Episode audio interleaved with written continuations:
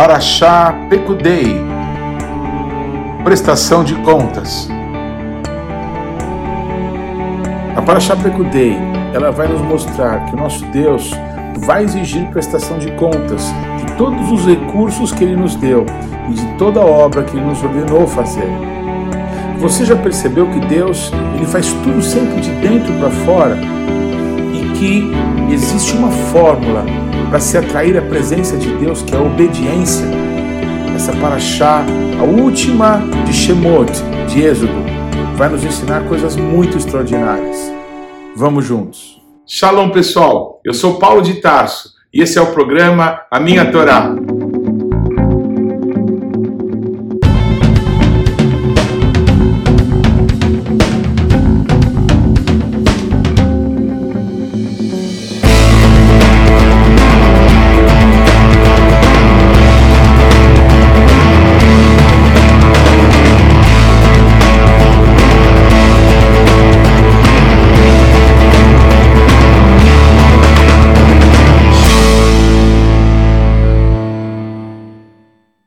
Favor, gaste agora alguns segundos, interaja conosco, deixe aí o seu like, faça algum comentário, torne esse vídeo ainda mais relevante, compartilhe com os teus amigos. E se você não se inscreveu ainda, não deixe de se inscrever nesse canal. Clique aí no sininho para que você receba as nossas notificações. E vamos juntos mergulhar no conhecimento da palavra de Deus. Shalom, queridos. Essa é a Parashá Pekudei, a última porção do livro de Shemot, desse livro tão extraordinário, o livro de Êxodo, que narra toda a trajetória do nosso Deus para arrancar o seu povo do Egito, da casa da servidão, para que pudesse conduzi-los até a terra prometida.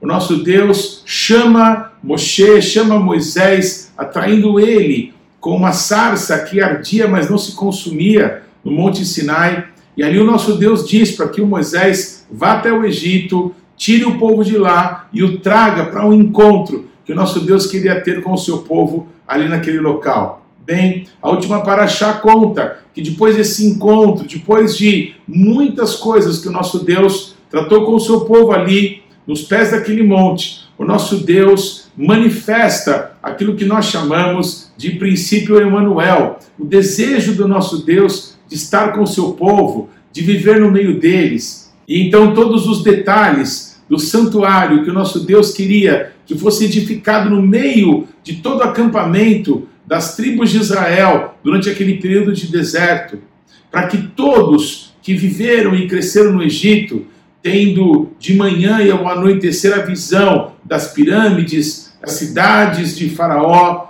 das esfinges, agora eles pudessem acordar e dormir, tendo como centro de tudo a presença de Deus, a nuvem da glória de Deus que à noite se transformava numa coluna de fogo. Essa visão no meio do deserto, em que Deus era o centro de tudo, é o que poderia permitir que essa nação, que nascera ali no deserto, pudesse conquistar a terra prometida. Muitas histórias ainda serão contadas, muitas coisas ainda vão acontecer nessa trajetória, mas nessa edificação desse santuário, o nosso Deus, ele dá para o seu povo tudo o que seria necessário para a construção do Mishkan, desse santuário, do tabernáculo, cada detalhe. São toneladas de ouro, toneladas de prata, de bronze, fora a madeira, fora os tecidos todos. A riqueza ainda nos espanta, não é? Como que escravos podiam ter toda essa quantidade de minérios, os mais nobres do mundo ali com eles. Porque quando eles saíram do Egito, o nosso Deus fez com que os egípcios dessem as suas riquezas para o povo de Israel. E assim, o nosso Deus mesmo colocou na mão do seu povo aquilo que o nosso Deus demandava deles para que o santuário fosse construído. E quando terminamos, então, o livro de Shemot, a narração da prestação de contas, que exatamente tudo que o nosso Deus exigiu, tanto de materiais quanto da configuração daquele santuário, foi exatamente feito segundo a vontade de Deus. É muito interessante a gente ver o zelo nessa prestação de contas, porque mais tarde, quando há uma revolta de é, Corá, que era primo de Moisés, contra o sacerdócio de Arão e contra o seu próprio primo, que era o líder de toda a nação de Israel, Moisés ele faz uma declaração muito importante, que nenhum jumentinho ele tinha tirado de Israel. Em outras palavras, o Moisés um dia, saindo da casa do seu sogro, porque ele era como um empregado, é? ele pastoreava as ovelhas de Jetro, o seu sogro. Moisés talvez tomou apenas um jumentinho e com ele se dirigiu ao Egito para obedecer à voz do nosso Deus. Pois, queridos, nem um jumentinho Moisés disse que tirou de Israel. Também uma outra perspectiva para esse entendimento que muitas pessoas cobram. Olha, eu para servir a Deus no ministério, eu entreguei isso, entreguei aquilo, abri mão disso, daquilo outro, não é? Mas não consideram que esse investimento é para se colher coisas muito maiores, muito mais extraordinárias, que são vidas, vidas amém, pelas quais Yeshua morreu por todos nós. Então, Moshe, é, ele investe um jumento. Com o investimento daquele jumentinho, o Moisés, ele saca 600 mil homens do Egito. Algumas pessoas entendem quase 4 milhões de pessoas foram resgatadas do Egito e da casa da servidão, tendo como investimento apenas um jumento. E Moisés, mesmo assim, nem um jumento tira do povo de Israel. Que relato mais bonito, que detalhes nas entrelinhas tão precioso para alguém que viu o modelo celestial e fez exatamente tudo quanto nosso Deus ordenou. Nesse encerramento dessa paraxá, no encerramento do livro de Shemot, é maravilhoso, é emocionante ver que cada detalhe exatamente que o nosso Deus falou para Moisés lá no monte, ele fez tanto na edificação das coisas, com Betzalel e Auliabe, quanto nos detalhes todos, quanto na ordem, tudo que Moisés viu, ele contou para as pessoas, e aquilo foi feito exatamente. A unção, as roupas sacerdotais, cada detalhe, segundo tudo que o nosso Deus falou para Moisés, foi exatamente isso que foi feito. Quando todas as coisas então estão prontas e são apresentadas aos olhos de Moisés, para conferência, para prestação de contas, nesse momento da história de Deus com o seu povo, depois que tudo é cuidadosamente observado, quando tudo é cuidadosamente checado, segundo aquilo que o nosso Deus falou, começa a se montar então, pela primeira vez, o tabernáculo, ele é levantado pela primeira vez, e a descrição é de dentro para fora. O nosso Deus, assim como detalha a construção de cada um dos móveis, até os panos mais exteriores que cercavam o tabernáculo, a porta exterior mais exterior, a maneira que o tabernáculo ele é levantado também é de dentro para fora. Primeiro a arca da aliança, primeiro as madeiras cobertas de ouro, que estavam agora em bases de prata, é, e aí depois os tecidos por cima, e aí depois a porta, a última porta que separava o lugar santo do santo dos santos, o véu, a porta chamada Raim, vida, e aí depois lugar santo, é, do lado norte a mesa dos pães, do lado sul a menorá, voltada para a presença de Deus, com as lâmpadas voltadas para a presença de Deus, o altar de ouro, o altar do incenso, e aí Moisés, ele vai acendendo ali o altar de incenso, ele acende as lâmpadas da menorá e ele vai saindo e as coisas vão sendo edificadas. É colocado o altar do sacrifício,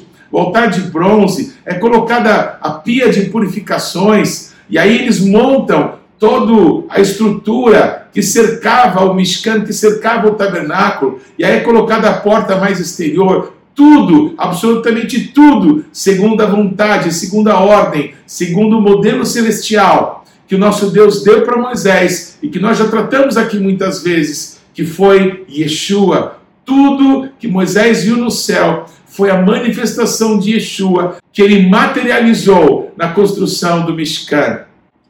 Para que possamos encerrar essa paraxá, eu queria te dizer que no momento em que Moisés ungiu todas as coisas, consagrou todas as coisas, consagrou os sacerdotes, consagrou os filhos de Arão, quando tudo estava pronto, segundo a vontade de Deus, então a presença de Deus veio e encheu o tabernáculo, inaugurou aquele lugar de relacionamento de homens para com o Criador dos céus e da terra. Aquilo que parecia impossível por causa do pecado. O homem que foi expulso do Éden. Deus colocou um querubim e uma espada flamejante, impedindo que o homem tivesse acesso até a árvore da vida. Mas agora, um homem, uma vez por ano, vestido de santidade, vestido com as vestes é, sacerdotais de pureza, ele entrava, ele passava pelo lugar santo, ele ia além do véu, no Santo dos Santos, e ali, junto com o incenso, ele enchia um ambiente de adoração. Ah, o incenso subia e tomava aquele local. O sangue dos animais o sangue remidor, o sangue purificador era derramado sobre a tampa do propiciatório, apontando para o sacrifício perfeito que seria feito um dia por todos nós, por todas as gerações, através de Yeshua. Quando tudo está pronto, segundo a vontade de Deus, segundo o modelo celestial, o nosso Deus, ele mesmo vem e inaugura aquele espaço inaugura, consagrando, abençoando, acendendo o fogo santo. O fogo não pode se apagar. De dia e de noite deveria haver adoração, deveria haver sacrifícios de louvor ao nosso Deus, porque o nosso Deus ele veio para estar com o seu povo e de noite ele merece ser adorado, ele merece ser louvado. Da mesma forma, isso aconteceu quando o templo de Salomão ele foi construído lá em Jerusalém, lá um local em que o nosso Deus, tendo dado a planta para Davi, é, Salomão, seu filho, edifica aquela casa, para que todos os seres humanos saibam, isso está gravado nos escritos. O nosso Deus, ele não pode habitar em casas feitas por mãos humanas.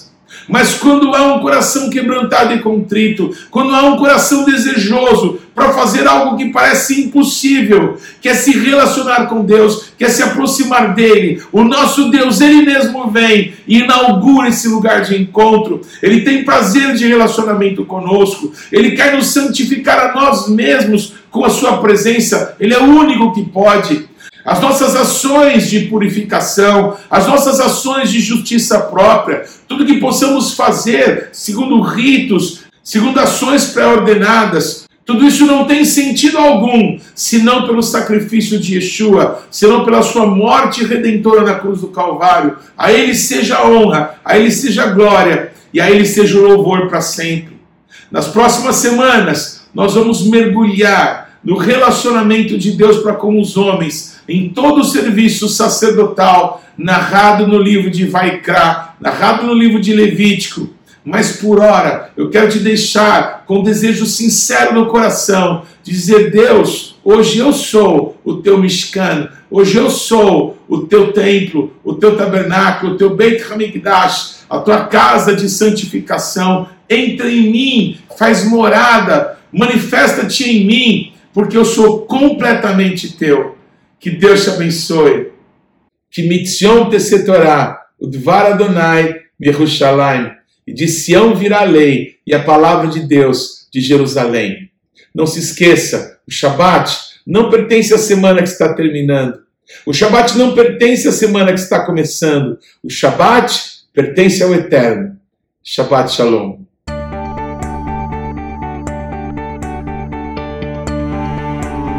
Não deixe de ler ou de ouvir os textos que foram citados na Paraxá dessa semana. Você pode acessá-los ou no nosso site ou nas principais plataformas de podcasts. O importante é que você, pessoalmente, mergulhe no conhecimento da palavra de Deus. Você pode participar ativamente do programa Minha Torá, se inscrevendo no nosso canal, mandando perguntas, interagindo, compartilhando com seus amigos é, porções que vão te edificar, mas também você pode fazer parte disso, semeando financeiramente para que esse canal se desenvolva ainda mais. Então você pode usar os nossos dados bancários para que você possa fazer contribuições para que a palavra de Deus possa alcançar muitas outras pessoas. Vamos fazer isso juntos e que Deus te abençoe.